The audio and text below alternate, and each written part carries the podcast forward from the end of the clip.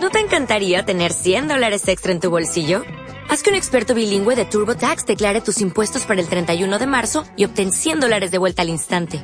Porque no importa cuáles hayan sido tus logros del año pasado, TurboTax hace que cuenten. Obtén 100 dólares de vuelta y tus impuestos con 100% de precisión. Solo con Intuit TurboTax.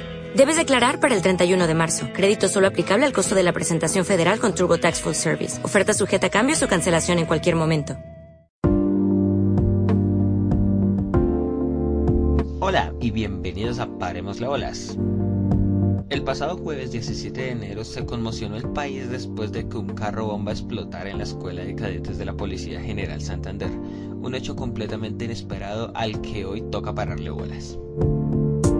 9 y 29 AM, 17 de enero de 2019. Una camioneta Nissan Patrol cargada con 80 kilos de pentolita ingresa bajo aún cuestionables circunstancias a la Escuela General Santander. 9 y 30 AM. Aún con el conductor dentro de la camioneta explota, dejando un saldo de 21 muertos y más de 60 heridos. El atentado del día de hoy es repudiable por completo, pero otra cosa también repudiable es el aprovechamiento político que se le está dando. Eso dije yo en mi cuenta de Twitter, lo que nos lleva al primer punto de este podcast.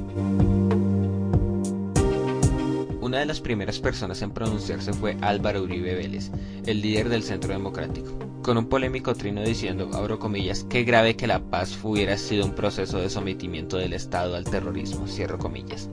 Este trino es polémico con muchísima razón, ya que representa una inmoralidad gigantesca y un acto de oportunismo político. Este es el trino más repudiado según mi percepción, y con mucha razón. Pero el expresidente Uribe no está solo, pues varios miembros de su bancada se pronunciaron de la misma manera en redes. Tenemos como ejemplo a María Fernanda Cabal, haciendo retweet un trino a la cuenta arroba luchiv, abro comillas, le deberían dar otro premio Nobel a Juan Manuel Santos por dejar un país en paz, con carros bomba, pero en paz, cierro comillas. Y un último ejemplar por parte de la derecha. Tenemos al hijo del expresidente Uribe, Jerónimo Uribe, que trinó, abro comillas, se sabía que la paz de Santos era una farsa, enfrentar un mar de coca, minería ilegal y corrupción que dejó Santos fue un tremendo reto para el presidente Duque, cierro comillas. Por parte de la izquierda hubo muchísimas personas insinuando un montaje o un autoatentado, haciendo referencia a los atentados montados por el mismo ejército en el 2006. Este oportunismo político francamente me da asco, tanto de la izquierda como de la derecha, que aunque el oportunismo político es muy normal en el mundo de la política, hacerlo con este tipo de casos es completamente repudiable y asqueroso. Entre las pocas cosas que le aplaudo al presidente Duque está su mensaje de unidad, pronunciado en su discurso presidencial y en las ruedas de prensa posteriores al atentado, hasta el punto de organizar una marcha, lo cual viene siendo el siguiente tema a tocar en este capítulo del podcast. El presidente Duque convocó una marcha para el pasado domingo en rechazo al terrorismo. Esta marcha fue catalogada por muchos sectores de la izquierda como la marcha del uribismo, y muchos expresaron su opinión con el hashtag no marcho con el uribismo. Sin embargo, muchos representantes de la izquierda salieron a marchar como Ángela María Robledo o Antonio Navarro Wolf. Entre otras cosas, se hicieron virales fotos y videos de gente siendo agredida e insultada por fanáticos del uribismo. Entre los más virales estuvieron el abro comillas, se quita esa camisa o lo pelamos, cierro comillas, o los insultos que recibió Holman Morris. Ahora es evidente que los actos negativos son los que más se notan y son a los que más se les pone atención. Los patrocinadores de la marcha se quejaron de esto, cuando estos, principalmente los de la derecha, hicieron notar únicamente lo malo con por ejemplo, las marchas estudiantiles, y los sectores de la izquierda principalmente se quejan de hacer notar únicamente lo malo de las marchas estudiantiles, cuando estos hicieron lo mismo durante la marcha contra el terrorismo. En resumen, hipocresía por lado y lado, solo se defiende lo que conviene.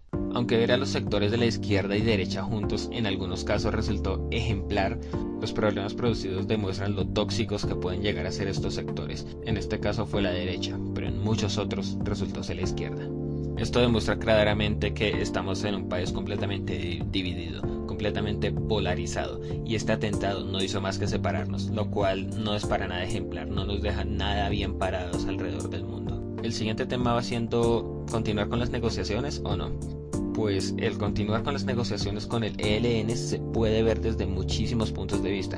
Aquí me centraré en dos, el ético y el legal.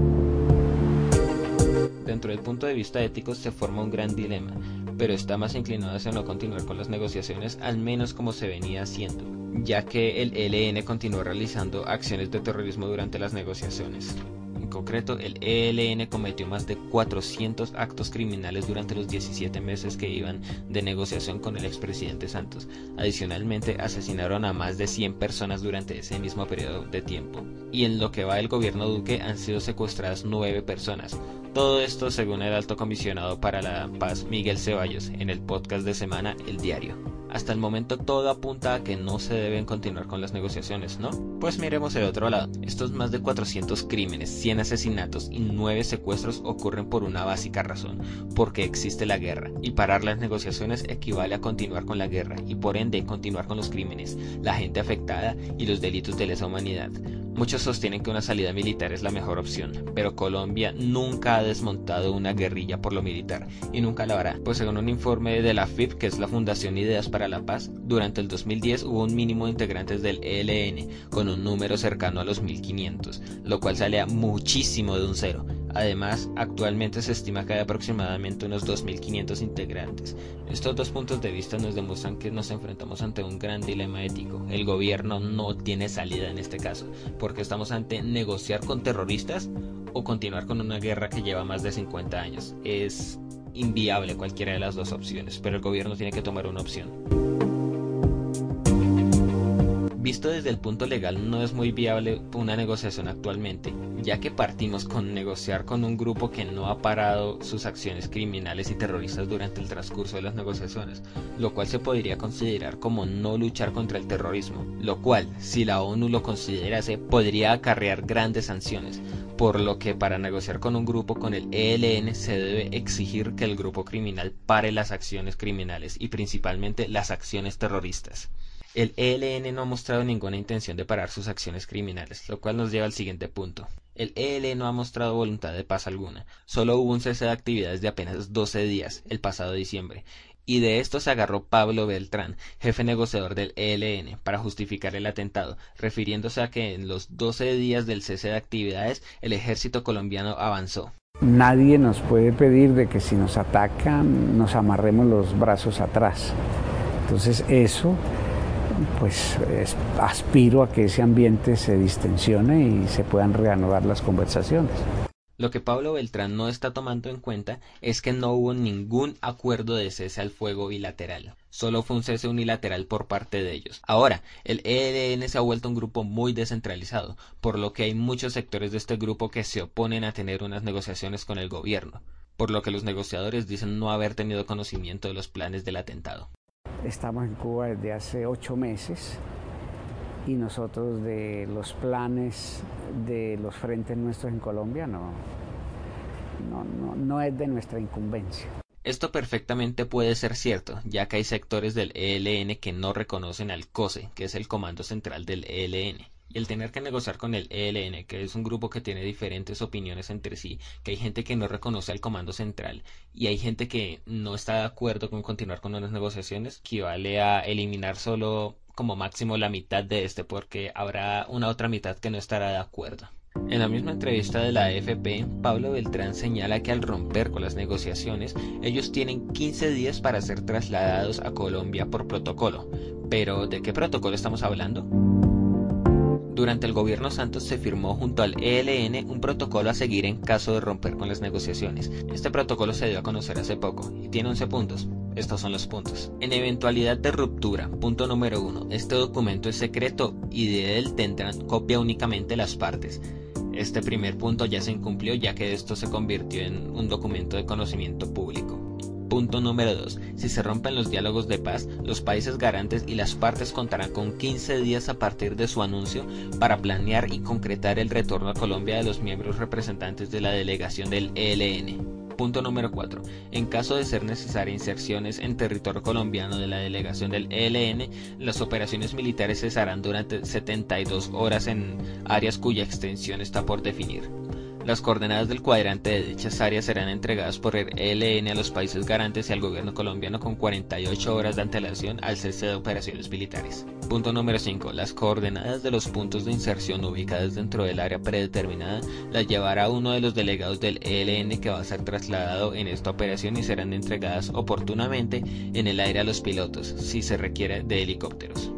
Punto número 6. Los helicópteros estarán en tierra durante una hora después del aterrizaje y desembarco de la delegación del ELN. Punto número 7. En la eventualidad de hacer tránsito en territorio venezolano, se contará con el acompañamiento de los representantes de los gobiernos de Venezuela y al menos dos países garantes hasta el aeropuerto definido en Venezuela.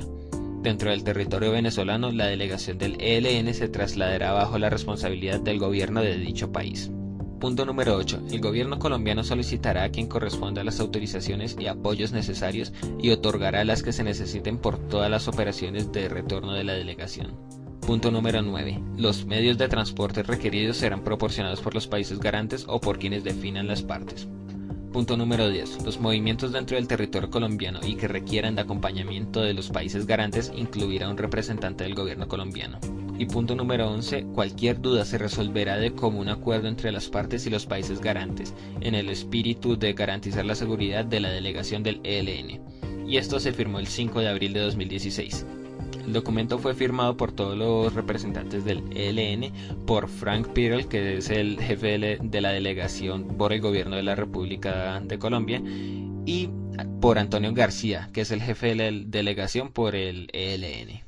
En mi opinión, este protocolo se debe seguir. Existe la discusión de si este es un protocolo de Estado o de gobierno, pero independientemente a esto, el protocolo se debe seguir, ya que está claro que en algún momento se tendrá que negociar con el ELN. Y si se rompen estos protocolos, ¿qué confianza van a tener los negociadores si saben que el gobierno puede cambiar lo pactado si le apetece? Así que nos guste o no, estos protocolos deben seguirse, ya que hay que pensar a futuro.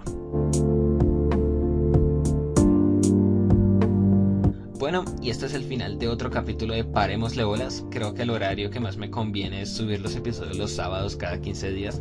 Así que por ahora así quedan los horarios. Si quieren conocer más sobre el tema de hoy pueden visitar mi Twitter arroba donde encontrarán estos datos y las referencias de esto. Sin más que decir, nos vemos en 15 días. Adiós.